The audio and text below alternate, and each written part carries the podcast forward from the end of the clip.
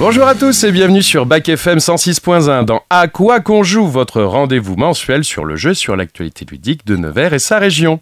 Je suis Daoud du Conservatoire du jeu et j'animerai cette émission. Comme chaque mois, je reçois un ou une invitée qui vient nous parler de son actualité ou partager avec nous sa passion. Aujourd'hui, je reçois Lise, adhérente du Conservatoire du jeu et l'une de nos spécialistes maison en termes de jeux vidéo pour nous parler de The Legend of Zelda Tears of the Kingdom. Bonjour Lise Bonjour David Comment vas-tu? Ça va super Eh bien écoute, on est ravis de te revoir de nouveau à quoi qu'on joue. Je crois que c'est la troisième fois que tu viens nous voir. C'est la troisième fois, oui. Euh, à chaque fois pour nous parler évidemment de jeux vidéo. Et aujourd'hui, on va parler un peu de l'univers de Zelda et aussi du tout dernier opus qui est sorti le mois dernier, euh, qui s'appelle Tears of the Kingdom. Alors, euh, avant de commencer, euh, Lise, euh, est-ce que tu pourrais te présenter aux quelques mots pour nos auditeurs? Alors, bah oui, euh, donc euh, euh, je suis une joueuse de jeux vidéo depuis toujours. Ça n'est pas passé avec l'âge, contrairement à ce qu'on peut, croire. Donc, j'ai pas spécialement de jeu de prédilection. Je joue un petit peu à tout ce qui passe sous, mes yeux ébahis. Et en particulier à Zelda, du coup, depuis un certain paquet d'années maintenant. Parce que c'est une licence, on en reparlera, mais qui est assez ancienne quand même. mine Eh ben oui, ça remonte un peu. Alors tu sais, j'ai un petit gimmick dans l'émission. L'émission s'appelle À quoi qu'on joue? Alors toi, à part à Zelda en ce moment, à quoi tu joues? Oui, alors à part à Zelda qui a pris quand même pas mal de temps sur mon temps de jeu ces derniers temps. Oui, j'avoue, moi ça m'a fait pareil. voilà. Euh, J'ai joué à deux trois petits jeux euh, très sympathiques. euh, bon, alors toujours on en avait parlé sur les MMORPG à Final Fantasy XIV. D'accord. Voilà, qui euh, ça n'en finit pas. C'est le principe d'un MMORPG. Euh, j'ai pas mal joué à des petits jeux indépendants qui sont encore. euh, bah, je vais en parler quand même, mais euh, My, My Time at Sandrock, un très très bon jeu euh, Ouais. entre Animal Crossing et Stardew Valley pour ceux qui peuvent connaître. Vraiment très sympa. Il sort officiellement au mois de septembre. Pour l'instant, il est en, en early access, mais c'est un très bon jeu. D'accord. Et j'avoue que je, suis- je passe un peu du côté obscur de la force du jeu vidéo, puisque j'ai pas mal joué ces derniers temps aussi à un, un jeu en gacha pour. euh, voilà. euh, c'est les pires. euh, qui s'appelle Honkai Star Rail, qui est sorti il y a deux mois, je crois, et qui est vraiment plutôt sympathique pour le coup pour le scénario. C'est du, du space, space SF. D'accord. Enfin, euh, Space Opera pardon, fantasy. ouais, space opéra, enfin, fantasy SF. Enfin, c'est plutôt sympa pour le coup. Le scénario est très cool. C'est pas toujours facile hein, de donner les, les catégories. euh, oui, voilà, c'est sans rentrer alors, dans les détails. euh, euh, pour, pour ceux qui savent pas ce que c'est que le space opéra, c'est facile. Space opéra, c'est Star Wars, par exemple, ou Star Trek, c'est du space opéra. C'est un sous-genre de la science-fiction. Voilà. Mm. Voilà. Alors, avant, avant de rentrer vraiment dans le vif du sujet, qu'est-ce qui a été vraiment marquant toi, en termes de jeux vidéo là ces dernières années? Euh, là, on en avait fait, on avait fait un petit point ensemble la dernière fois que tu Mm. étais venu, c'était il y a presque deux ans. Qu'est-ce qui a été vraiment marquant en, en jeu euh, qui t'a emporté un peu comme, euh, comme le dernier Zelda? Alors, je, je vais encore en reparler, mais vraiment, euh, je ressouligne le fait que la claque de ces dernières années, ça a vraiment été Final Fantasy XIV, qui est un MMORPG, Ouais. sur lequel je ne pensais pas trouver un scénario euh, plus développé que ça, comme tous les MMORPG, mais qui reste probablement un des meilleurs scénarios de jeux vidéo que j'ai fait tout court de ma vie. Et voilà, que je peux recommander si les gens aiment euh, D'accord. bon. l'heroic fantasy, et, euh, parce que le jeu peut très bien se jouer en solo, c'est un peu concept en fait, ce n'est pas vraiment un MMORPG, c'est plus un RPG MMO. Mhm. Et vraiment, c'est. euh, Et ça, ça fait quoi comme euh, différence? Bah, ça fait que vraiment, le, le- contrairement euh, à certains MMO où vraiment c'est le contenu à plusieurs qui est mis en avant, là c'est vraiment le scénario et l'aventure du joueur qui est mise en avant et on fait cette aventure-là tout seul ou avec des gens. D'accord. Donc il peut très bien se jouer euh, tout seul parce qu'en plus ils, ils ont mis tout un tas de systèmes euh, pour pouvoir faire les donjons et les choses comme ça tout seul. Même si ça reste très sympa de les faire à Mhm, plusieurs. mhm. Mais euh, voilà, c'est vraiment. euh, il peut l'aventure peut se vivre tout seul sans aucun problème. Et vraiment, en termes de scénario, c'est une grosse claque dans la figure. Et voilà. Eh bien, je l'ai pas fait, j'en prends bonne note. Voilà. si on aime bien évidemment la licence des Final Fantasy, l'Heroic Fantasy de façon générale. Bon alors les Zelda, Zelda, Ah, Zelda. Zelda. Alors euh, qu'est-ce qu'on peut dire de manière générale sur Zelda? De quoi ça parle les histoires de The Legend of Zelda? Alors, de façon générale, euh, aucun jeu ne se ressemble en fait parce qu'il y a très peu de, de jeux qui sont connectés aux autres. En fait, là, on a un peu un cas exceptionnel avec Tears of the Kingdom qui est la suite directe de Breath of the Wild, Tout à fait. euh, ce qui n'était pas forcément le cas avant. Les opus sortaient, mais les histoires n'étaient pas forcément connectées entre elles. Il y, a, il y a eu deux, deux épisodes qui sont sortis Voilà. sur Wii. Euh, il y a eu le Skyward Sword qui était le deuxième, je me rappelle plus du nom du premier, mais Effectivement. Twilight Princess. Voilà, Twilight Princess. Et bah, l'histoire se suivait pas. Voilà, l'histoire se suivait Pourtant, on était sur la même machine Chine, il y a eu que quelques années, il y a eu que 2-3 ans, c'est-à-dire deux fois moins de temps entre la sortie des deux là qui sont sortis sur Switch. Et pourtant l'histoire se suivait pas du tout. On sait de, on sait de la part des, développeurs et de Nintendo que euh, l'histoire est connectée d'une façon ou d'une autre, mais de mhm. façon très subtile. Euh, pas forcément évidente. On peut jouer un opus de Zelda sans avoir joué aux autres parce que du coup ce sont des histoires qui sont euh, indépendantes les unes des autres. Ouais, tout à fait. Mais on sait qu'il y a une partie d'histoire en fait qui est récurrente, c'est-à-dire qu'on va toujours avoir un héros qui s'appelle Link, toujours une princesse qui s'appelle Zelda, et dans la majorité des cas, mais c'est pas forcément toujours le cas, un méchant qui va s'appeler Ganon ou Ganondorf, mais qui sont pas forcément les antagonistes systématiquement.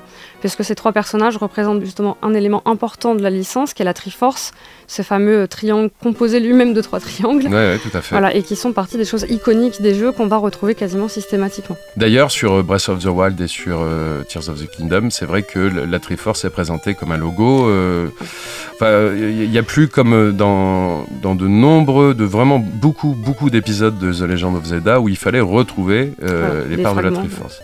Alors, elles sont représentées quand même, puisque dans les différents jeux, il y, a, des temples de la force, du mhm. courage. C'était bien les noms des des différentes Triforce euh, dans la plupart des jeux. Oui, elles sont quand même présentes d'une façon ou d'une autre sur effectivement les blasons de la famille royale, effectivement sur les temples antiques et les choses mm. comme ça, mais pas frontalement comme dans beaucoup de jeux où il fallait voilà, ramasser les petits bouts. Mais c'est vrai que globalement, on peut dire que dans quasiment tous les Legends of Zelda, le but effectivement euh, qu'avec notre personnage Link, on aille sauver d'une manière ou d'une autre Zelda. Alors, euh, il y a un opus que j'ai pas fait qui se passe sur des trains qui était sur une console portable. Ah oui, je ne l'ai pas fait celui-là non plus, effectivement. track, track quelque chose, je crois. Mais euh, où là je suis pas sûr qu'on aille sauver Zelda. Et puis après il y a eu des espèces de spin-off. Euh, il y a eu le jeu sur Wii où on avait l'arbalète et où on devait, euh, bah du coup c'était juste un rail shooter, donc on devait tirer, tirer sur des ennemis. et, et, puis il y a eu par exemple des opus comme Link Awakening où du coup on vit une aventure avec Link mais totalement déconnecté du reste de, fin, de, l'univers, de Zelda, de, des méchants, des choses comme ça. Mais à la limite ça ça a du sens en termes en termes d'univers puisque on est dans un rêve donc. Qui est un excellent opus d'ailleurs aussi soit dit en passant. Et qui est ressorti aussi sur Switch. Alors moi, c'était mon tout premier Zelda. Mais euh, pas sur Switch, du coup, euh, j'y avais joué sur ma Game Boy à l'époque. Eh bien, moi, je ne l'avais pas fait sur Game Boy, du coup, je l'ai fait sur Switch quand il est sorti. Et c'est vrai que c'était très sympa. Oui, du coup, j'ai pas rejoué à celui sur Switch. Ça, bon, c'est peut-être un peu enfoncer une porte ouverte que de dire un Zelda était très sympa quand on aime bien la licence, parce que euh, c'est vrai que je trouve que c'est très addictif. Ah oui, oui, oui c'est toujours très addictif, c'est vraiment des bons jeux d'aventure. Alors moi je voulais placer une petite anecdote, alors je voulais être subtil mais c'est un petit peu loupé, mais l'anecdote est un peu connue mais je, je l'aime beaucoup, donc c'est Shigeru Miyamoto qui, a créé euh, les jeux de The Legend of Zelda et, du coup il a expliqué qu'il s'était inspiré de lorsqu'il était enfant, qu'il allait se promener euh, dans les forêts au Japon. Ça lui avait donné les idées d'une partie de l'univers et euh, la, découverte de grottes, les balades en forêt, les insectes, les, les noix mhm. Enfin, tout est issu. Il y a beaucoup de choses qui sont issues de, bah, de ces promenades d'enfants dans, les forêts. Je trouve ça génial, je trouve ça mignon comme tout, comme anecdote. Oui, quand on, connaît un peu les jeux et qu'on voit l'importance de la nature dans, le, dans, le, dans, l'exploration, etc. Moi, j'ai une autre anecdote, si tu veux. Ah oui, vas-y. Euh, Zelda s'appelle Zelda, en fait, en, hommage à, Zelda Fitzgerald. Ah oui, tout à fait. oui, oui, oui j'avais entendu celle-là. Pas évident. Hein. Pas évident, voilà. bon, on va arrêter là pour les anecdotes parce que euh, si vous tapez euh, Zelda anecdotes sur Google, vous allez trouver des centaines d'anecdotes. ça va vous parler d'acteurs connus qui ont appelé leurs enfants Zelda, deux choses comme ça. Lise, combien d'heures de jeu tu y as mis là, Zelda? Ça fait maintenant presque deux mois qu'il est sorti. Alors je pense que je suis... Et j'ai pas tout fini, hein. j'en suis à plus de 200 heures de jeu. Euh. Ah C'est pas possible, elle m'a battu. mais je suis loin encore d'avoir tout terminé parce que, bon, on va en parler, mais l'univers est grand, l'univers est, On a envie de l'explorer, il y a des choses à faire de partout. Et c'est une quête presque sans fin d'aller de, chercher les petits détails. Euh. D'accord, moi je suis à 130 heures de jeu. Euh, je mets rarement autant d'heures dans un jeu et j'ai l'impression d'avoir fait à peine la moitié. Donc, euh, Oui, voilà. Alors, ce nouvel opus qui s'appelle donc euh, Tears of the Kingdom, avec mon bel accent anglais, euh, ça veut dire les, larmes du royaume. Les larmes du royaume, oui. Voilà. de quoi ça parle, Lise? Alors, de quoi ça parle? Alors, pour ceux qui ont joué au précédent opus qui était Breath of the Wild, donc il est la suite. Il n'est pas nécessaire d'avoir joué à Breath of the Wild pour comprendre le scénario de Tears of the Kingdom, mais j'encourage quand même les gens qui voudraient y jouer à jouer à, Breath of the Wild parce que ça reste un excellent jeu. Mmh. Euh, pour mieux profiter du scénario, des personnages qu'on rencontre, qui sont les mêmes que dans le précédent opus. Donc là, on se trouve quelques années après la, fin de Breath of the Wild. le... tout allait bien dans le royaume d'Hyrule puisque le précédent méchant a été battu. Bien évidemment. Voilà, le royaume se reconstruit et là, catastrophe. Lors d'une exploration, vraiment, je ne spoil pas, c'est vraiment le, Ouais, c'est les premier cinq début du premières jeu, minutes. voilà. ouais. Euh, la, la princesse Zelda et Link euh, vont euh, faire des fouilles archéologiques sous le château d'Hyrule et ils trouvent une momie, enfin Mm. oui, je pense qu'on peut dire ça, une espèce de momie, qui a l'air de les connaître et qui propulse Zelda dans un, dans un précipice, blesse Link très grièvement. Oui. Et voilà, c'est le début et c'est la catastrophe. Euh, on se retrouve en pagne, euh, on ne sait pas trop où. Et, et- et d'ailleurs, Voilà. c'est vachement bien pensé qu'on se retrouve en pensé. pagne parce Ouais. que quand on démarre le 2, on démarre full vie, on a tous les cœurs, Voilà. euh, on a l'air d'avoir de l'équipement même si on n'a pas accès à l'interface de l'équipement, comme quand on, le finit le premier en fait. Exactement. Et c'est cette rencontre avec cette momie, cette blessure qui nous inflige, qui réduit nos cœurs de vie, qui les fait disparaître, et notre équipement disparaît en même temps. Bah, pour une fois, on démarre un Zelda, on sait pourquoi on démarre, comme on dit, on démarre à poil. Oui, oui, mais, mais c'est un peu l'idée. On ouais. sait pourquoi. Hum, on sait là, pourquoi. on, là, on Ouais. sait pourquoi. Il y a une raison, c'est justifié, contrairement aux autres où bah finalement, euh, bah ouais, si je suis un héros, pourquoi j'ai pas plus de vie, pourquoi j'ai pas plus de... Non, bah là, il y a une vraie justification. Il est blessé et, euh, et il se fait désinguer à la première rencontre avec cette momie. Ah oui, puis c'est vraiment, elle, elle, nous désingue euh, vitesse Ouais, ouais. Alors bon, évidemment, tout ça, c'est de la cinématique, hein, c'est pas, pas Mais, des temps de euh, gameplay, mais et, et en fait, on se retrouve euh, à la scène d'après sur euh, une île céleste. C'est donc la première spécificité de ce Zelda, puisque il y a des, euh, des îles qui flottent dans les airs. hein. On va pas dire des îles flottantes, mais euh, voilà, il y a des îles qui flottent dans les airs et, euh, et l'aventure démarre là avec euh, les quatre premiers sanctuaires à faire. Voilà, c'est ça. Au- Au-dessus de- au-dessus du royaume d'Hyrule qu'on avait l'habitude de Mm. fréquenter, on se retrouve au-dessus sans aucun moyen de savoir redescendre avec une voix mystérieuse qui nous dit Va faire des sanctuaires, s'il te plaît, parce qu'il faut que tu ailles sauver Zelda. Et donc, c'est très bien fait. De toute façon, on- je vais en reparler plusieurs fois, mais le game design du jeu est époustouflant. Ouais. Puisque on n'est pas dirigé euh, de façon très euh, autoritaire sur euh, fais ci, fais ça, machin, Ouais, il est dans absolument pas linéaire. Voilà. C'est-à-dire qu'il y a une quête principale, on la suit si on a envie. Si il y a des quêtes secondaires, on les suit si on a envie. Il y a des missions, on va les faire ouais. et on les fait Dans toutes dans ouais. n'importe quelle ordre. Je suis bien d'accord. Même la quête principale qui Ah nous oui. dit de- au début, vous avez quatre points de la carte à aller explorer. Vous les faites dans l'ordre que vous voulez. Voilà, et c'est et c'est ça qui fait tout le, tout le, le sel du jeu, vraiment l'intérêt du jeu, c'est que même sur cette île céleste, qui est vraiment le tout début du jeu, qui est censé être le tuto, on va rencontrer des petits personnages qui vont nous expliquer des choses, mais même moi j'ai dû y retourner après 100 heures de jeu sur ces, Ouais. le- les, Ouais, îles, voilà, les îles du, du début parce que j'avais pas trouvé des choses. Ah ouais, Il y avait des choses que j'avais loupées. Et, euh, et puis, euh, sur ces, elles sont importantes ces îles de début parce que c'est là ce qui fait partie du gameplay aussi, euh, où on débloque nos premiers pouvoirs. Et ouais, c'est ça, c'est qu'il y a quatre sanctuaires au début. Dans, dans, dans ces Zelda-là, il y a des sanctuaires. Il y a, il y a- dans celui-là, je crois qu'il y en a 152 à faire, il y en avait Oui. 120 dans le précédent. Ouais. Euh, chaque sanctuaire, en fait, va vous permettre de gagner ce qu'on appelle un quart de cœur, même si c'est pas symbolisé comme ça dans, dans ces derniers Zelda. Vous gagnez de- une orbe magique, et quand vous en avez quatre, vous pouvez avoir un cœur de vie supplémentaire ou un bout de jauge d'endurance supplémentaire. Donc on a tout intérêt à aller faire tous ces sanctuaires Mhm. euh, pour pouvoir réussir à, à développer le personnage et avoir plus de vie, plus d'endurance. Euh, après, il y a, d'autres intérêts, moi je trouve, à faire les sanctuaires pour le matériel, les équipements, mais on, y reviendra Mais après. c'est ça qui est intéressant, c'est qu'en fait, euh, à part les quatre premiers sanctuaires qui sont euh, obligatoires parce que c'est là où on débloque les pouvoirs, les Mm. autres, en fait, si on n'a pas envie de les faire et de jouer avec trois cœurs et un quart de barre d'endurance, on, On peut peut. les faire. On peut, ouais. Donc euh, c'est. euh, Et d'ailleurs, on peut aller affronter le boss de fin avec les trois cœurs et, le pre- la première barre d'endurance si on en a envie. Et il y a des speedrunners qui y arrivent et qui arrivent à affronter le boss, le, arrivent à gagner, le- enfin à finir Oui. le jeu. Mais comme sur le premier Zelda où c'était déjà Zelda, possible, ouais. où euh, dès qu'on sortait de la zone de tutoriel, on pouvait aller directement au château et affronter le boss de fin. C'est ça. Euh, bah ouais, ouais, ouais. ouais, euh, hein. c'est incroyable, C'est mais la- en même c'est temps, ça la magie du speedrun, c'est de. ouais, ouais, ouais, ouais. Et alors donc on a quatre pouvoirs au début en faisant ces quatre sanctuaires et euh, ces quatre pouvoirs vont être essentiels pour le jeu pour pouvoir bien jouer correctement. Euh, parmi ces quatre pouvoirs, on va trouver euh, un pouvoir qui s'appelle euh, l'infiltration, un autre qui s'appelle l'emprise, un autre qui s'appelle l'amalgame et un dernier qui s'appelle la rétrospective. Euh, le jeu, le, le gameplay du jeu, moi j'ai envie de dire, il ne fonctionne que grâce à ses pouvoirs. Et Mhm. euh, je crois que le meilleur conseil qu'on peut vous donner si vous commencez à jouer, c'est que il faut utiliser les pouvoirs, il faut en abuser. Ah oui, puis il faut expérimenter parce que. il faut essayer voilà. tout ce qui est possible. Euh, on, on va commencer par un, un- un premier pouvoir tout bête qui s'appelle l'infiltration. Oui, voilà ce que j'allais dire. C'est peut-être le plus simple. C'est le plus simple. Euh, comment ça marche Mais, non, l'infiltration voilà, mais le plus simple, mais pas le moins intéressant parce Bah que oui, ouais. voilà, surtout combiné aux autres.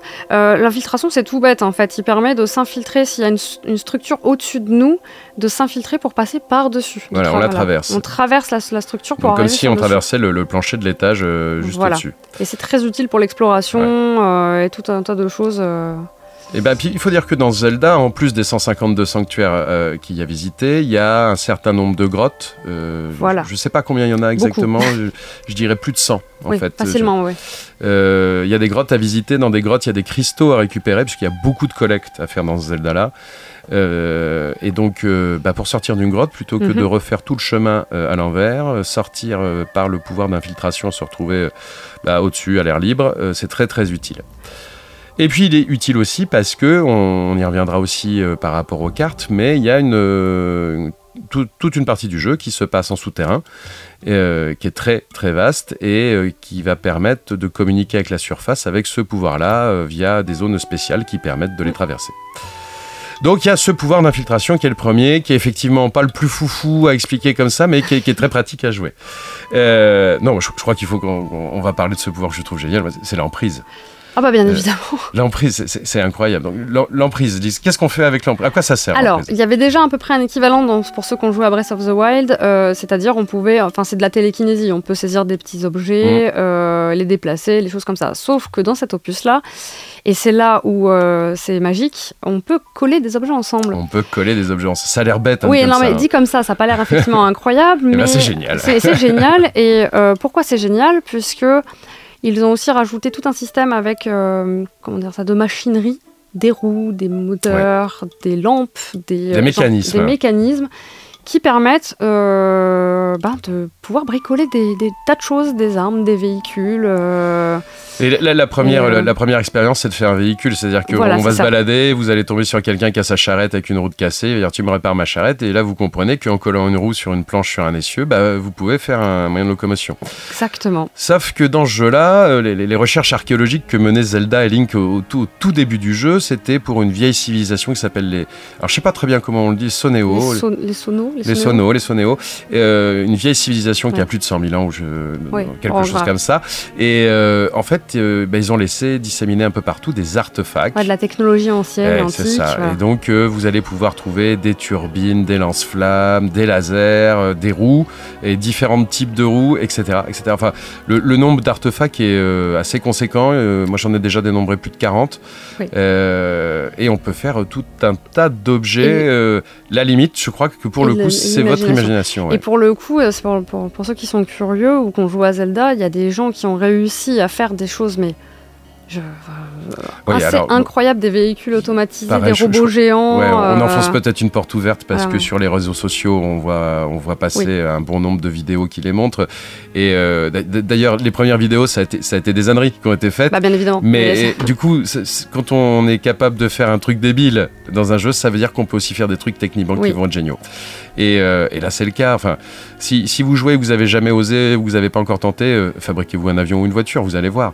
Euh, alors après, il y a quand même pour moi, euh, pour moi, Zelda, c'est quand même du médiéval Ah oui, fantastique. oui. Alors, il y, a- il y a quelque chose qui dénature un peu de dire je peux faire un avion, je peux faire une voiture, je peux faire un 4x4, je, enfin, je, je peux faire un tank, on peut vraiment faire Mm. tout et n'importe quoi, hein, tout est possible. Et du coup, dans un univers médiéval fantastique, des fois, ça fait un peu Ça bizarre. fait un peu étrange. ouais, Et mais- d'un autre côté, c'est le 20e opus d'un Zelda. Ça fait euh, 19 aventures qu'on fait dans un monde médiéval fantastique à casser des pots et à couper de l'herbe. Et ben là, on peut faire ça en plus, quoi. Ouais. Et, euh, et du coup, euh, bah, je m'en lasse pas. Et puis pour le coup, ces véhicules-là, on peut les utiliser, ne pas les utiliser. C'est vraiment encore une fois la- Ouais. l'appréciation Ouais. du joueur. Moi, je sais que du coup, je choisis si je suis en surface parce que euh, le- les, les chevaux ne sont pas autorisés dans les souterrains. On se demande pourquoi, mais Il y en a, hein Euh, oui, mais euh, mes chevaux à moi. Ah oui. Quand je peux me passer de véhicule, je- généralement, je prends le cheval et puis là, comme ça, pour vivre mon. Mm. Moi, euh, sa- sachant que voilà, petite anecdote sur les chevaux, euh, mais on a, enfin, euh, Ouais, ouais. voilà, mais, mais, mais, euh, j'ai été très émue de découvrir que les chevaux que j'avais collectionné, passé du temps à attraper dans le premier opus, c'était toujours disponible. Ils ont récupéré mes données de sauvegarde. Et donc Ouais, ça a été ouais, euh, on- émouvant de retrouver on- mes petits chevaux. On récupère. euh, Voilà. Moi, je les avais appelés canassons dans le premier, donc j'ai récupéré euh, canasson 1, 2, 3 et 4, et il y en avait un que j'avais boosté, et Ouais, du coup, euh, ouais. pas besoin de le refaire. Oui, c'est ça. Mais la vérité, je sais pas pour toi, mais moi, l'exploration, je la fais principalement à pied. Alors comme je grimpe beaucoup, je finis toujours par laisser le cheval dans, un, dans un coin, mais pour faire des longs trajets, par exemple en- entre deux camps ou deux, deux villes ou des choses comme ça, généralement je prends le cheval si c'est... euh, Et ben moi, je fais Voilà, pas mal de choses à pied, et je. je... Enfin, je- trouve que j'ai passé sur mes 130 heures de jeu, je, je pense que j'en ai passé les trois quarts à me balader. Oui. Mais euh, pas à me balader pour regarder le paysage, même si c'était un peu l'intention de début, parce que dès qu'on part se Mhm. promener dans Zelda, euh, il se passe quelque chose. On pourrait critiquer le jeu quand on regarde la map comme ça, quand on se met en haut d'une montagne et qu'on regarde, parfois ça peut paraître un peu vide de vie. Euh, on voit qu'il y a des décors magnifiques et tout ça. Euh, c'est aussi une question d'affichage, hein, parce Bien que la, Switch, elle crache tous ses poumons hein, pour pouvoir le faire tourner. ouais, la, hein. la- la Switch est courageuse Euh, parce ouais. qu'elle arrive, à faire- elle arrive à faire un rendu qui est quand même assez incroyable, propre, hein, à voilà, dire, propre pour une console qui est quand même un peu datée maintenant. Mais euh, elle est capable de le faire quoi. Et dès qu'on avance un peu, en fait, on s'aperçoit que toutes les, j'ai envie de vous dire presque toutes les minutes de jeu, il va se passer quelque chose. Oui. Il y a des rebondissements. Vous croisez un personnage, vous parlez avec lui, vous avez une mission secondaire où, où il va se transformer en ennemi, il va falloir le battre. Mais de toute façon, à côté, il y avait un camp de monstres et puis vous avez aperçu une grotte. Et puis euh, dans le même temps, il y avait un dragon qui volait dans le ciel. Enfin, euh, c'est très très riche et euh, ça fourmille en réalité de vie et de choses à faire. Enfin, euh, je crois que ça vaut le coup de soulever le moindre rocher. Voilà. Ah oui, bah, de toute façon c'est le cas puisqu'on Mm. va pas parler des Korogu parce que j'ai encore des traumatismes. euh, parce que, bon, bref. Mais euh, oui. euh, Parmi les, parmi les, les, collectes qu'il y a dans Zelda, il y a les fameuses noix Korogu. Je dis fameuses parce qu'elles étaient déjà présentes dans Oui. le premier opus. Et il y en avait 900 dans le Breath of the Wild. Dans celui-là, il paraît qu'il y en a 1000. ouais, il y en a, je crois, un peu. Ouais. Enfin, moi, moi, j'avais trouvé 150, quoi. Ouais, ouais, Et bon. qui peuvent être effectivement, euh, c'est une énigme, ou alors juste on soulève un rocher, puis paf, on a une. en Enfin bref, ouais. c'est toute une aventure, ces, ces Korogu. Lise, j'allais t'appeler Oui. Zelda. Zelda, je te propose euh, qu'on fasse une petite coupure musicale. Euh, pour cette émission, nous vous avons apporté des morceaux symphoniques orchestrales de l'OST de Zelda qui sont tirés de l'album du 25e anniversaire de la saga. Alors c'est parti pour le thème principal. En avant.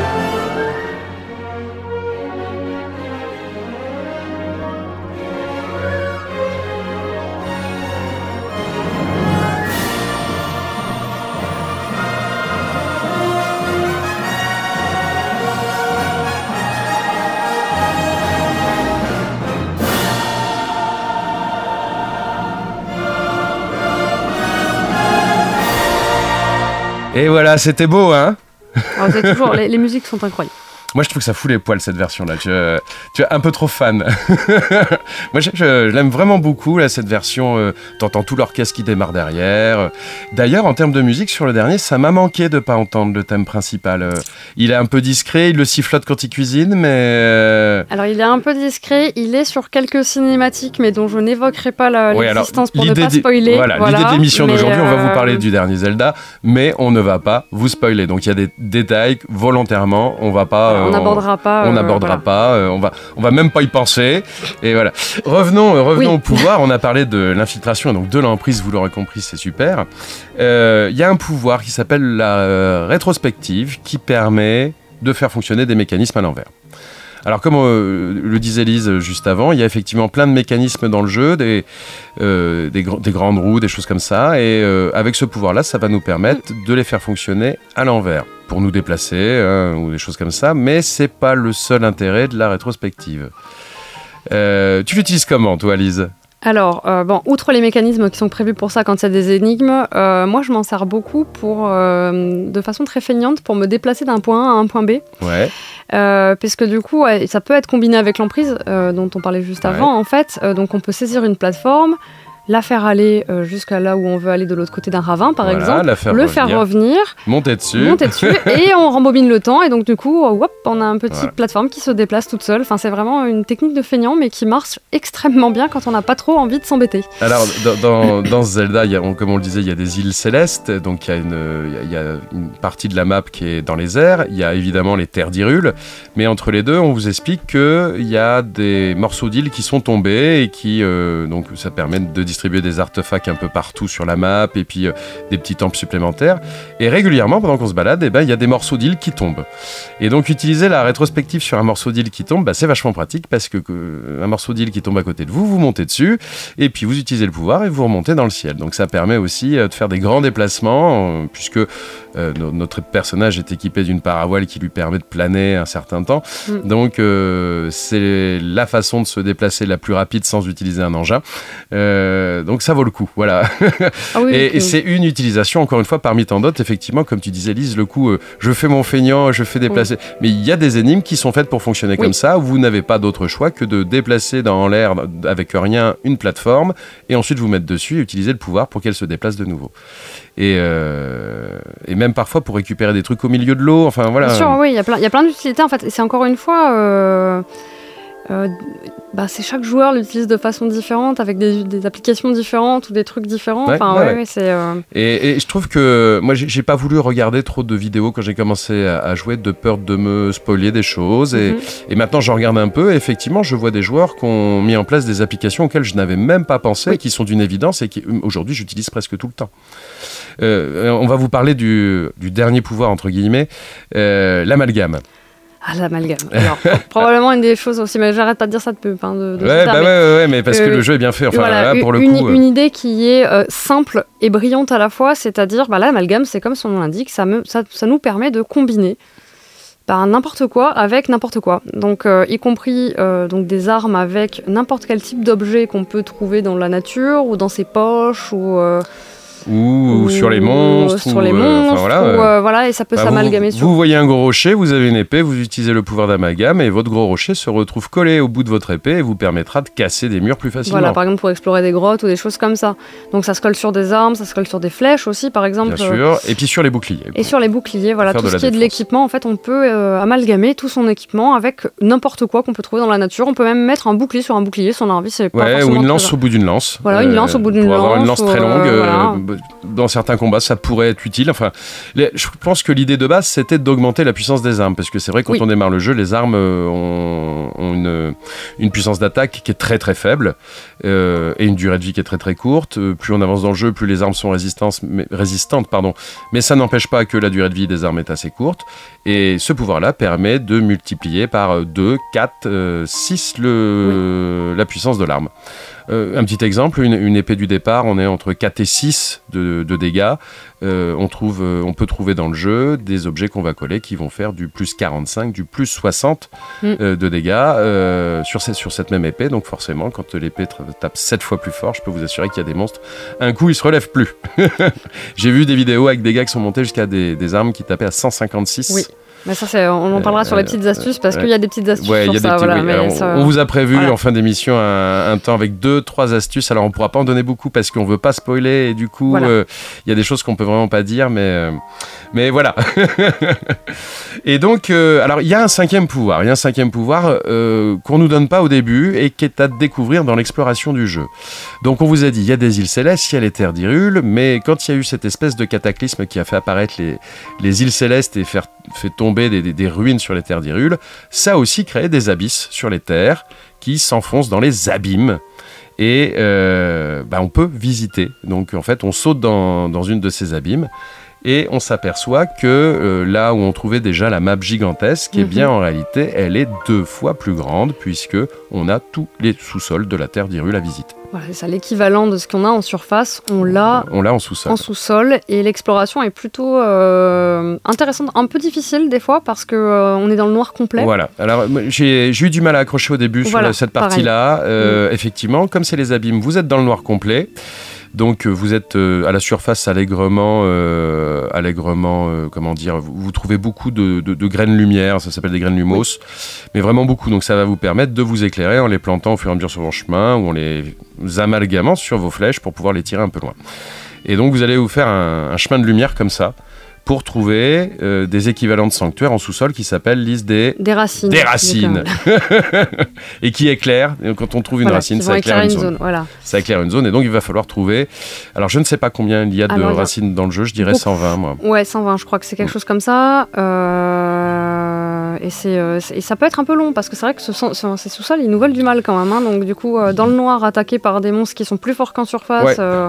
Les monstres sont plus forts. le le, relief est moins évident. Oh oui, naviguer là-dedans, c'est très compliqué. et puis il y a vraiment des. Alors j'ai pas fait apparaître toute la carte encore, mais il y a des zones qui sont vraiment isolées des autres. Oui, il y a des zones sur lesquelles. Il faut forcément passer par la surface. Oui, et puis des fois avec des trous qui sont très bien cachés. Enfin, vraiment, ça mm. peut être un peu. Euh, pour avoir toute la carte, je l'ai pas encore euh, tout à fait complète non plus. moi, moi non plus, j'ai affiché à peu près la moitié de la map dans le sous-sol, toute la partie sud. Mais, euh, mais et alors donc il y a une cohérence entre la surface et les abîmes puisque euh, quand on est euh, bah, sous un sanctuaire, il y a forcément une racine. Donc ça va permettre de trouver les sanctuaires en surface qu'on n'arrive pas à faire apparaître grâce au positionnement des racines qui, elles, sont toutes forcément positionnées dans les abîmes. Ça. Et, respectivement, on peut aussi trouver du coup la position des racines par rapport à celle des sanctuaires. Exactement. Ça permet de faciliter, euh, le jour où j'ai découvert ça, ça m'a permis grandement de faciliter l'exploration des abîmes. Comme dans l'opus précédent, on a un détecteur de sanctuaires, mais qui va nous indiquer que les sanctuaires qui sont présents physiquement, et il y en a plusieurs qu'on doit faire apparaître. Et donc pour cela, le détecteur ne fonctionne pas du coup. Donc euh, il y, a, des sanctuaires qui vont être compliqués à trouver. Puis pareil pour euh, euh, situer les racines. elles brillent un petit peu dans le noir, donc on les voit au loin, mais des fois ils sont cachés dans un petit ravin, dans une petite. selon l'angle de vue, elle, est, masquée. Voilà, donc ça peut être, ça, permet de faciliter la. Mais la map est pas trop mal constituée. Il y a un système de tampons comme on trouve dans plein de jeux. je suis pas un joueur à, à mettre, à utiliser beaucoup les tampons, bah là effectivement j'ai une map qui est constellée de, ah, marqueurs en disant là il y a un trésor, là il y a une racine, là il y a un sanctuaire, etc. etc. J'en manque même des fois de tampons parce que j'en mets, mets trop de partout. donc euh, euh, alors en termes de scénario, on a dit qu'on n'allait pas spoiler, on vous, a, on vous a parlé un peu d'introduction. Qu'est-ce qu'on pourrait dire? On a parlé des sanctuaires, on a parlé des, des, des racines, Lise. Euh, on a trois types de missions, on va dire. On a la quête principale. Oui, bon, la, la, fameuse quête principale que là, on peut faire dans, l'ordre qu'on veut. Oui. Et voire même euh, qu'on peut, on peut dévoiler des fois des missions qui sont des missions de fin de jeu, enfin qui sont prévues pour être des missions de fin de jeu, mais qu'on trouve par hasard. C'est ça qui est assez euh, rigolo aussi dans la narration. Mais le jeu arrive toujours à retrouver du sens. C'est-à-dire quand on va parler à un, personnage qui va nous dire faut que tu ailles chercher ça, ah bah tu l'as déjà, bon ben on passe à autre chose. Euh, donc ça c'est vraiment la mission principale. Ensuite, on a les, les missions, euh, les quêtes secondaires, c'est comme Oui. ça qu'elles sont appelées. Les quêtes secondaires, finalement, c'est des, des aventures qui sont reliées euh, de plus ou moins loin à la quête principale. qui vont pas forcément venir enrichir la quête principale parce qu'il y en a pas mal qui sont autonomes, c'est-à-dire qu'une fois que la quête secondaire elle est faite, elle est faite. Euh, et c'est vrai que d'habitude sur un autre jeu on dit qu'on a la, la quête principale et les quêtes secondaires, mais là on a quête principale, quête secondaire, et pour finir on a les missions qui elles sont, euh, bah, comme leur nom l'indique, des missions qui vous sont données par euh, n'importe quel PNJ que vous allez croiser dans le jeu. Et ça peut être tout et n'importe oui, quoi ça là peut être tout et n'importe quoi, ramener du poisson ou euh, Ouais. je sais pas, enfin. Euh, faire un plat, faire un plat, voilà. aller, tuer des, aller tuer des monstres dans une grotte, Voilà. etc. Et puis, il y a toute la partie collecte de Ah. ce Zelda qui est quand même très importante. Euh, Il y a une collecte qui semble évidente quand le jeu démarre, on vous en a pas parlé, mais quand vous démarrez le jeu, vous vous apercevez qu'il y a des espèces de géoglyphes sur le sol. Donc il y en a un certain nombre à découvrir sur les, terres d'Hyrule. Euh, donc c'est la première chose qu'on peut collecter. Et ensuite, on va découvrir que, ben, on vous parlait de cristaux à trouver dans les grottes, ça vaut Mhm. le coup de les collecter, et de tous les trouver. Mais les grottes en elles-mêmes se collectent. Et puis il y a les puits. euh, on peut faire une collection de puits, effectivement. trouver tous euh, les puits. euh, et puis euh, il y a l'encyclopédie. Ah oui. Il y a l'encyclopédie, c'est-à-dire que votre euh, Link est équipé d'une tablette Pruda, comme dans le premier opus, et donc dans cette, cette tablette fait appareil photo, et donc vous allez devoir prendre en photo tous les éléments du jeu, c'est-à-dire Tout. toutes les armes, toutes, euh, tous les éléments de cuisine Les qui se... fleurs, les. euh, Toutes les fleurs, les insectes, tous les animaux, tous les monstres, tous les boucliers, euh, tous les trésors, et je, je suis sûr, sûr y qu'on y en a de- oubliait. Les monstres aussi. Enfin, ça, Ouais, c'est ouais, c'est ouais, peut-être voilà, tous. Les, tous les types de y monstres. compris euh, les boss. y compris hein. les boss. Et qu'est-ce qui se passe quand on vient d'affronter un des boss et qu'on se dit, ben maintenant je l'ai tué, je le verrai plus, et j'ai oublié de le prendre en photo? Rassurez-vous, rassurez-vous, c'est y prévu. Et, euh, et donc, ouais, bah, ça fait beaucoup, beaucoup de choses à collecter. Alors, c'est c'est vrai que celui qui veut tenter de faire un Zelda à 100%, euh, Il a du travail. Ouais, il a du boulot.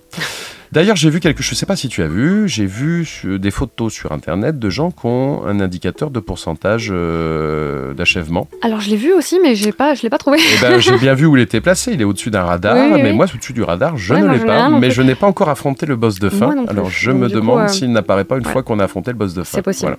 Voilà. Alors, on a parlé des pouvoirs. Il y a un pouvoir dont on vous a pas parlé. On va vous en parler un peu quand même parce que, effectivement, on voit bien qu'il y a une case pouvoir qui est vide dans notre inventaire. C'est le pouvoir de Et celui-là, il fonctionne directement avec l'emprise. Donc, on vous a dit qu'avec l'emprise, on pouvait fabriquer des objets. Eh bien, le duplicata permet de mettre les, les fabrications qu'on a fait en mémoire et de les réutiliser euh, à n'importe quel moment. Alors, à condition quand même d'avoir un matériau qui s'appelle euh, de la roche sono, hein, tout simplement, qui nous permet, c'est du minerai, qui va nous permettre de construire bah, notre objet euh, sans avoir besoin des éléments. Euh, S'il faut par exemple, euh, moi je sais pas, une turbine et qu'on n'en a pas, ben, pour trois roches, on aura automatiquement la turbine qui va Voilà, apparaître. c'est pratique quand on va faire un véhicule et qu'il manque un petit bout, quoi. Et puis c'est pratique aussi quand on est à des endroits où il y a beaucoup de matériaux et qu'on s'amuse Mm. avec et qu'on Mm. essaye de construire des choses. Euh, du coup, euh, ben, on le met en mémoire en favori dans ce pouvoir-là et on, peut le, on pourra le reproduire où on veut, quand on veut. Il faut savoir que dans Zelda, il y a quelques véhicules qui sont d'ores et déjà construits. Moi, j'en ai trouvé plusieurs dans les îles Oui. célestes. Euh, j'en ai trouvé en fait aux quatre points cardinaux. Et euh, c'est des véhicules donc pour pouvoir euh, se déplacer dans le ciel. Et c'est particulièrement utile. Donc en fait, il suffit de faire une modification, c'est-à-dire de décoller, je sais pas moi, une, une batterie qui est collée dessus et de la recoller, et vous pouvez l'avoir en mémoire dans votre duplicata et le refaire n'importe où. Donc quand vous serez dans le fond des abîmes, au fond d'un ravin, et que vous dites bah, j'ai pas assez d'énergie pour tout escalader, eh bien vous utilisez ce pouvoir, faites apparaître le véhicule en question et vous Mhm. pourrez vous envoler euh, ou faire n'importe quoi d'autre. Sachant que dans les abîmes, on trouve aussi différentes Ouais. façons, des plans qui permettent d'avoir des véhicules qui sont déjà euh, prêts. euh, Qui sont préfaits. préfaits. hein. Et qui peuvent être un petit peu modifiés pour faire des choses Ouais. plus adéquates avec nos besoins. euh. Et on trouve aussi des véhicules dans les sous-sols, Voilà. des espèces de foreuses, des choses comme oui. ça. alors, aux utilités li- limitées et variées, Voilà. mais ça peut permettre de se déplacer plus, plus rapidement dans les abîmes. Et alors, il y a un dernier pan dont on vous a pas parlé, c'est qu'au fur et à mesure de l'aventure, eh bien, notre personnage principal va euh, obtenir des pouvoirs qui vont lui être accordés par des sages, qui vont l'accompagner. Et euh, c'est une mécanique de jeu très novatrice pour ce Zelda, puisque on va avoir un personnage qui nous accompagne partout où on va, qui est en permanence à côté de nous. Alors on le fait apparaître ou on le fait disparaître s'il nous gêne, et on va en avoir jusqu'à 5. Mhm. Donc, euh, et chacun a un pouvoir spécifique. Alors on va retrouver les grands classiques. Euh, il faut se rappeler que les mécaniques de Zelda sont toutes les mêmes. On en parlera dans les astuces, mais quand on voit un, ennemi du feu, c'est avec l'eau ou avec le gel qu'on le tue. Enfin, c'est toujours sur ces évidences-là. Hein. L'électricité, on tue avec l'eau, le feu avec le gel, et ainsi de suite. Euh, et donc là, on va retrouver bah, en fait des personnages qui sont censés représenter les différents éléments. Donc, on va avoir un personnage du vent, un personnage du feu, un personnage de l'eau, un personnage de, de la terre, on va dire, mhm. euh, et un personnage de la foudre. Et donc, euh, bah, le personnage du vent, par exemple, qui est pour moi le premier que j'ai obtenu, mais je crois pour beaucoup de monde. Beaucoup de gens, oui, tout le monde puisque a par là, même si on peut faire le jeu dans le sens qu'on veut, on se retrouve instinctivement attiré euh, au début dans cette zone-là parce qu'on a des indices pour cette zone-là et que pas les autres, et que c'est la plus proche, etc. Et c'est vrai que je trouve que c'est l'un des plus utiles puisque bah, il va souffler de l'air derrière vous lorsque vous vous baladez avec votre paravoile et ça permet euh, d'avancer plus vite, plus haut. Ça fait remonter aussi un mm, petit peu, un tout petit peu. Ça peut permettre d'attraper des choses quand on est en train de planer, euh, qu'on louperait euh, sans ça. Et donc, chaque personnage va avoir sa spécificité. Et en plus, comme il apparaît à côté de vous, il a une arme entre les mains. Et lors des combats, il combat avec vous. Et euh, ils combattent bien, c'est-à-dire que je vois, moi par exemple, le, personnage qui est dédié au vent, qui s'appelle Babil, à chaque fois qu'il tire une flèche, il la tire en pleine tête. Oui, ah oui mais il est, pratique pour ça. met des coups critiques, alors c'est pratique pour ouais, non, non, mais vrai que, certains ennemis. Alors ils sont bon, l'intelligence artificielle est ce qu'elle est. Il va pas faire les combats non plus à votre place, hein, ça se comprendrait. Mais euh, mais du coup c'est bien pratique. Alors, on va, on va pas développer là les, les cinq pouvoirs parce que vous allez pouvoir le faire. C'est un peu long, mais. Euh, voilà, euh, mais, et puis surtout, vous, allez les découvrir au fur et à mesure du jeu. Euh, mais ils sont tous très utiles et ils sont tous très sympas. Il y en a un qui est un moyen de locomotion à la fois. On, on vous le dira pas plus pour pas spoiler. Non, parce que là, c'est. il est génial. C'est celui qui est lié au, on va dire, au, pouvoir de, la, celui je dirais de la terre. je sais plus si c'est la terre, le temps, enfin, et qui fonctionne directement avec ces histoires d'emprise, d'artefacts sonaux.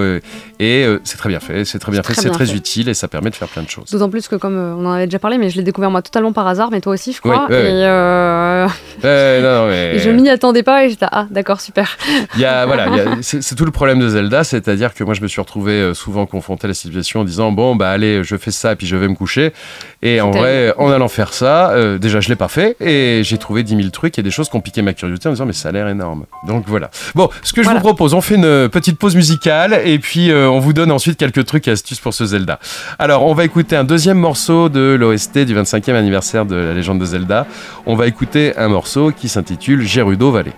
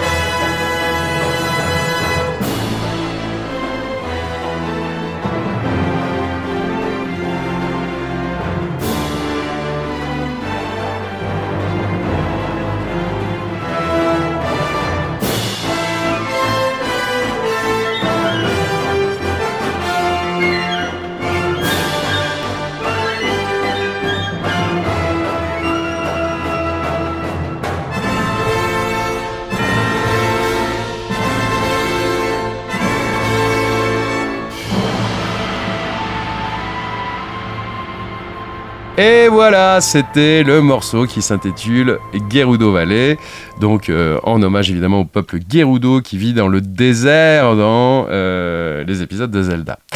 Alors nous voilà rendus au moment où on vous donne quelques trucs et astuces. Euh, moi je propose qu'on en, on en dise un évident. Euh, Si vous l'avez pas encore trouvé, vous n'êtes pas bon. Euh, l'amalgame. Avec Ah l'amalgame, donc vous l'aurez compris, vous pouvez attacher tout ce que vous voulez avec tout ce que vous voulez. Sur les boucliers, vous pouvez attacher des roquettes qui sont des artefacts sonos. Et lorsque vous sortirez votre bouclier équipé de la roquette, eh ben vous allez vous envoler. Et c'est très, très, très Mhm, utile mhm, lorsqu'on mhm. fait les explorations, puisque ça peut permettre de gravir des petites montagnes en un jet, hein, euh, plutôt Ah oui, que oui, de oui. devoir boire de la potion pour pouvoir euh, avoir assez d'endurance ou de, ou de jouer sur le- la forme du décor pour pouvoir faire reposer notre ligne pour qu'il récupère son endurance. Bon, bah là, vous grimpez, euh, vous pouvez grimper en haut de la montagne en deux, trois boucliers. Enfin, c'est Ah non, c'est incroyable. Le, le jour où j'ai. très utile. Voilà, le jour où parce que j'ai fait plein de tests à ça, un conseil général, tester les amalgames parce qu'il y a des tel- tellement Ouais, de choses à ouais. faire. Et en testant ça, j'ai découvert ça en me disant tiens, qu'est-ce que ça fait si je mets une roquette sur mon bouclier? Et j'ai fait Hum, génial. Euh, toujours dans les trucs et astuces, on vous disait juste avant, euh, bah, on combat le feu avec l'eau et l'électricité avec le froid. Enfin, euh, il y, a- il y a des combinaisons évidentes. Hein, euh, Et il y a certains monstres qui sont bien identifiés. Je pense aux lézards, par exemple. Oui. Ils sont identifiés soit glace, soit feu. Eh bien, il faut utiliser l'élément opposé et on les one-shot. Euh, avec un amalgame sur une flèche, D'accord. euh, je mets un fruit d'eau sur un lézard de feu, euh, je le tue en un coup.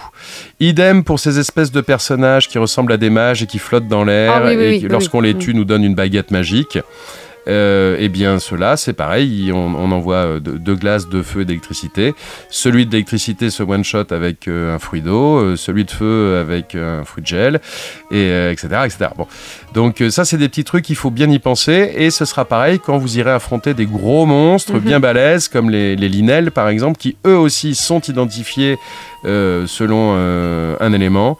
Eh bien, il ne faut pas hésiter à amalgamer sur vos armes des éléments Et, opposés. Et pareil pour les, euh, les griocs, là, qui sont les nouveaux très très gros monstres qui. les Voilà, griottes, les c'est- gri- c'est des hydres. En voilà, fait, c'est sont des des dragons à hydres, trois voilà, c'est têtes. ça.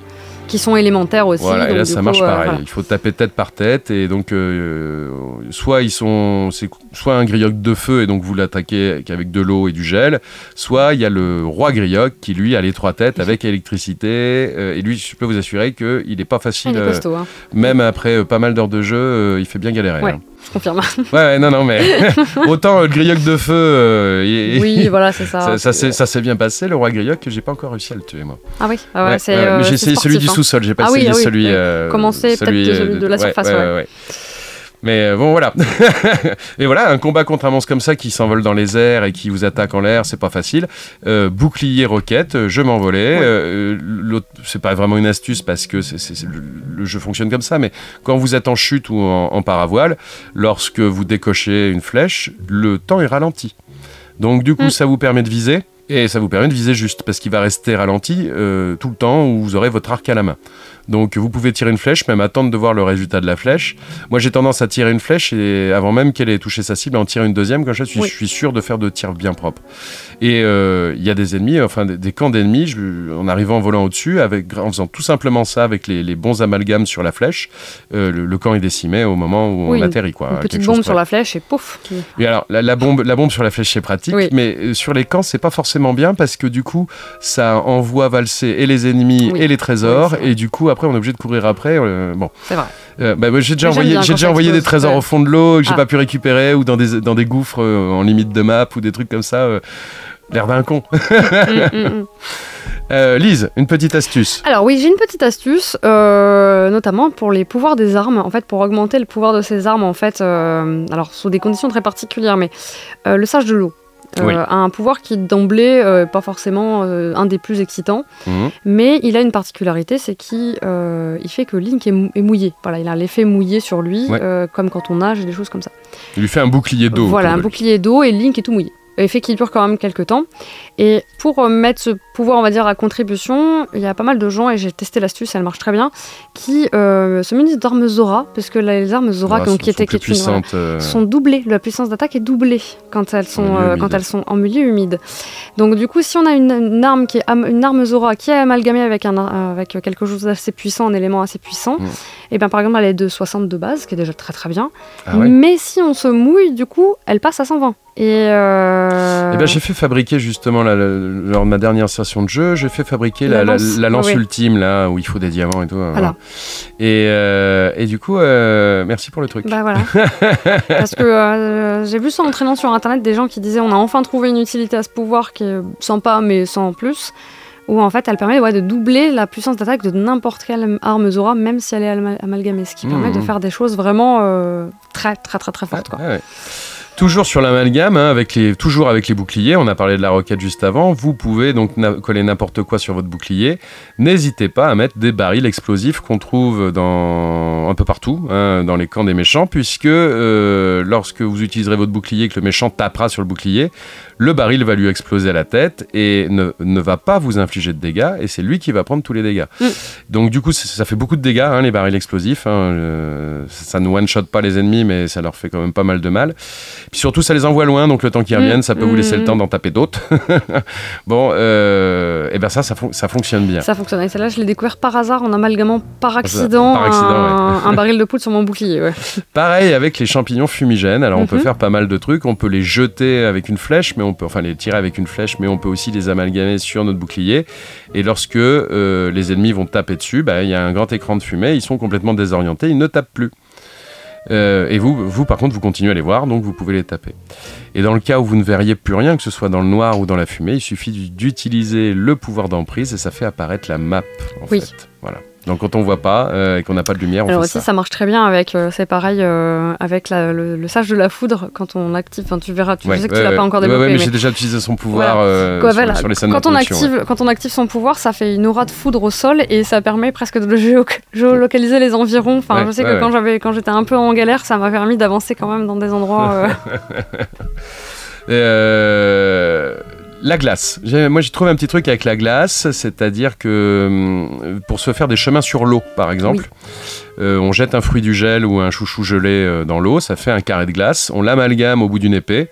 Euh, une lance, c'est plus pratique. Et Mm. ensuite, on tape dans l'eau avec la lance et ça recrée un carré. Ah bah voilà, j'en, apprends aussi. Donc on peut se Ouais. faire des passerelles entières, Oui. hein, euh, parce qu'en plus ça reste longtemps, euh, Mm, amalgamer mm, la glace, donc, sauf dans le désert où elles font, mais sinon ça reste longtemps, donc euh, on peut se faire des, des chemins. C'est pratique aussi, il y a toute une partie de la map où il y a des eaux glacées, où on peut pas aller nager avant un certain temps, Mm, mm, mm. puisqu'il faut avoir, on n'a pas parlé pendant l'émission des tenues, mais il y a beaucoup de tenues à, Voilà, oui. à trouver et à collecter dans le Zelda. Et elles ont toutes des pouvoirs, dont une qui va nous permettre de nager dans l'eau glacée, mais qu'une fois qu'elle sera évoluée au maximum. Mm. Et on vous a pas dit comment les évoluer, et on ne vous le dira pas. Mais bon courage. Euh, Voilà, bon courage. Parce qu'il y a énormément effectivement de tenues, on n'en a pas parlé, mais alors euh, il y en a un sacré paquet. Oui, oui, oui, mais dans le premier, il y en avait déjà beaucoup. Il y en avait déjà beaucoup, mais là il y en a encore plus. Et c'est- bon, ça donne Oui. envie de toutes les avoir, de toutes les faire progresser, tout ça. Euh, encore une petite astuce? Tu me parlais du bruit des boucliers tout à l'heure. Ah oui, alors oui, ça, ça alors je l'ai pas testé parce que je glisse très peu avec mon bouclier, Ouais. mais euh, j'ai lu quelque chose qu'il y avait, il y avait une vraie mode de mettre des, euh, des, des steaks sur son bouclier pour glisser. A priori, ça fait moins le bruit euh, pénible quand on glisse. voilà, j'ai trouvé ça incroyable que les gens étaient mettre des steaks pour voir ce que sur des boucliers pour voir ce que ça faisait. Tou- Toujours avec les steaks, vous pouvez les jeter aussi aux ennemis, ils se jetteront dessus pour les manger. Oui. Et alors il y a cet ennemi en particulier là qui ressemble à un ver de terre énorme qui est Oui. accroché aux parois, qui essaye de vous manger d'ailleurs hein, parfois.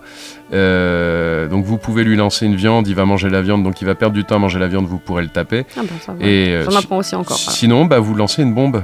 Une bombe Oui. par terre, il Ah va oui. manger la Oui, bombe, c'est la manière dont on le tue et euh, la, la bombe lui explose dans le ventre. Voilà. Euh, on, va, on va arrêter là. On Oui, va arrêter ouais, là. Ça, qu'on pourrait encore ça en- fait déjà une heure qu'on vous Ouais. parle euh, de Zelda. On, on va- on va arrêter là, on pourrait continuer longtemps. Merci Lise Eh ben, d'avoir été euh, mon, mon invité pour cette émission spéciale Zelda. Euh, alors, on, on arrive au moment où on vous parle du programme du mois prochain, mais le, le mois prochain, bah, on est en vacances. C'est le mois d'août. Alors, bien évidemment, on va se retrouver au mois de septembre avec une émission au mois de septembre et quelques rendez-vous, mais ils ne sont pas encore tous programmés. Alors, euh, la, date que je peux vous donner pour le moment, c'est le samedi 9 septembre à 20h au euh, bar associatif Le Pot Commun. Vous le savez, c'est notre local associatif. On est ouvert un vendredi sur deux. Exceptionnellement pour cette rentrée, on fait notre entrée un samedi. Après, on reprendra le rythme d'un vendredi sur deux. Donc, on vous attend dans les locaux du bar euh, pour venir jouer avec tout ce qu'on aura trouvé cet été comme nouveauté, comme super jeu, comme nouveau jeu. Voilà. Euh, bien évidemment, en attendant, vous trouverez euh, toutes les informations nécessaires pour les animations qui pourraient se programmer sur le mois de septembre euh, sur notre site internet leconservatoiredujeu.fr, mais également sur nos réseaux sociaux, sur Instagram, Facebook et j'en passe. notre émission se termine. Lise, un mot pour la fin? Bonnes vacances. Ah, pas mal. eh bien, merci Lise d'avoir été euh, mon, mon invité pour cette 49e émission de euh, À quoi qu'on joue. Vous pouvez retrouver toutes nos émissions sur le podcast de backfm.fr, mais également sur la chaîne YouTube du Conservatoire du jeu. Je vous souhaite de bonnes et de belles vacances. Revenez-nous comme nous, tout bronzés au mois de septembre. Et en attendant, soyez ludiques.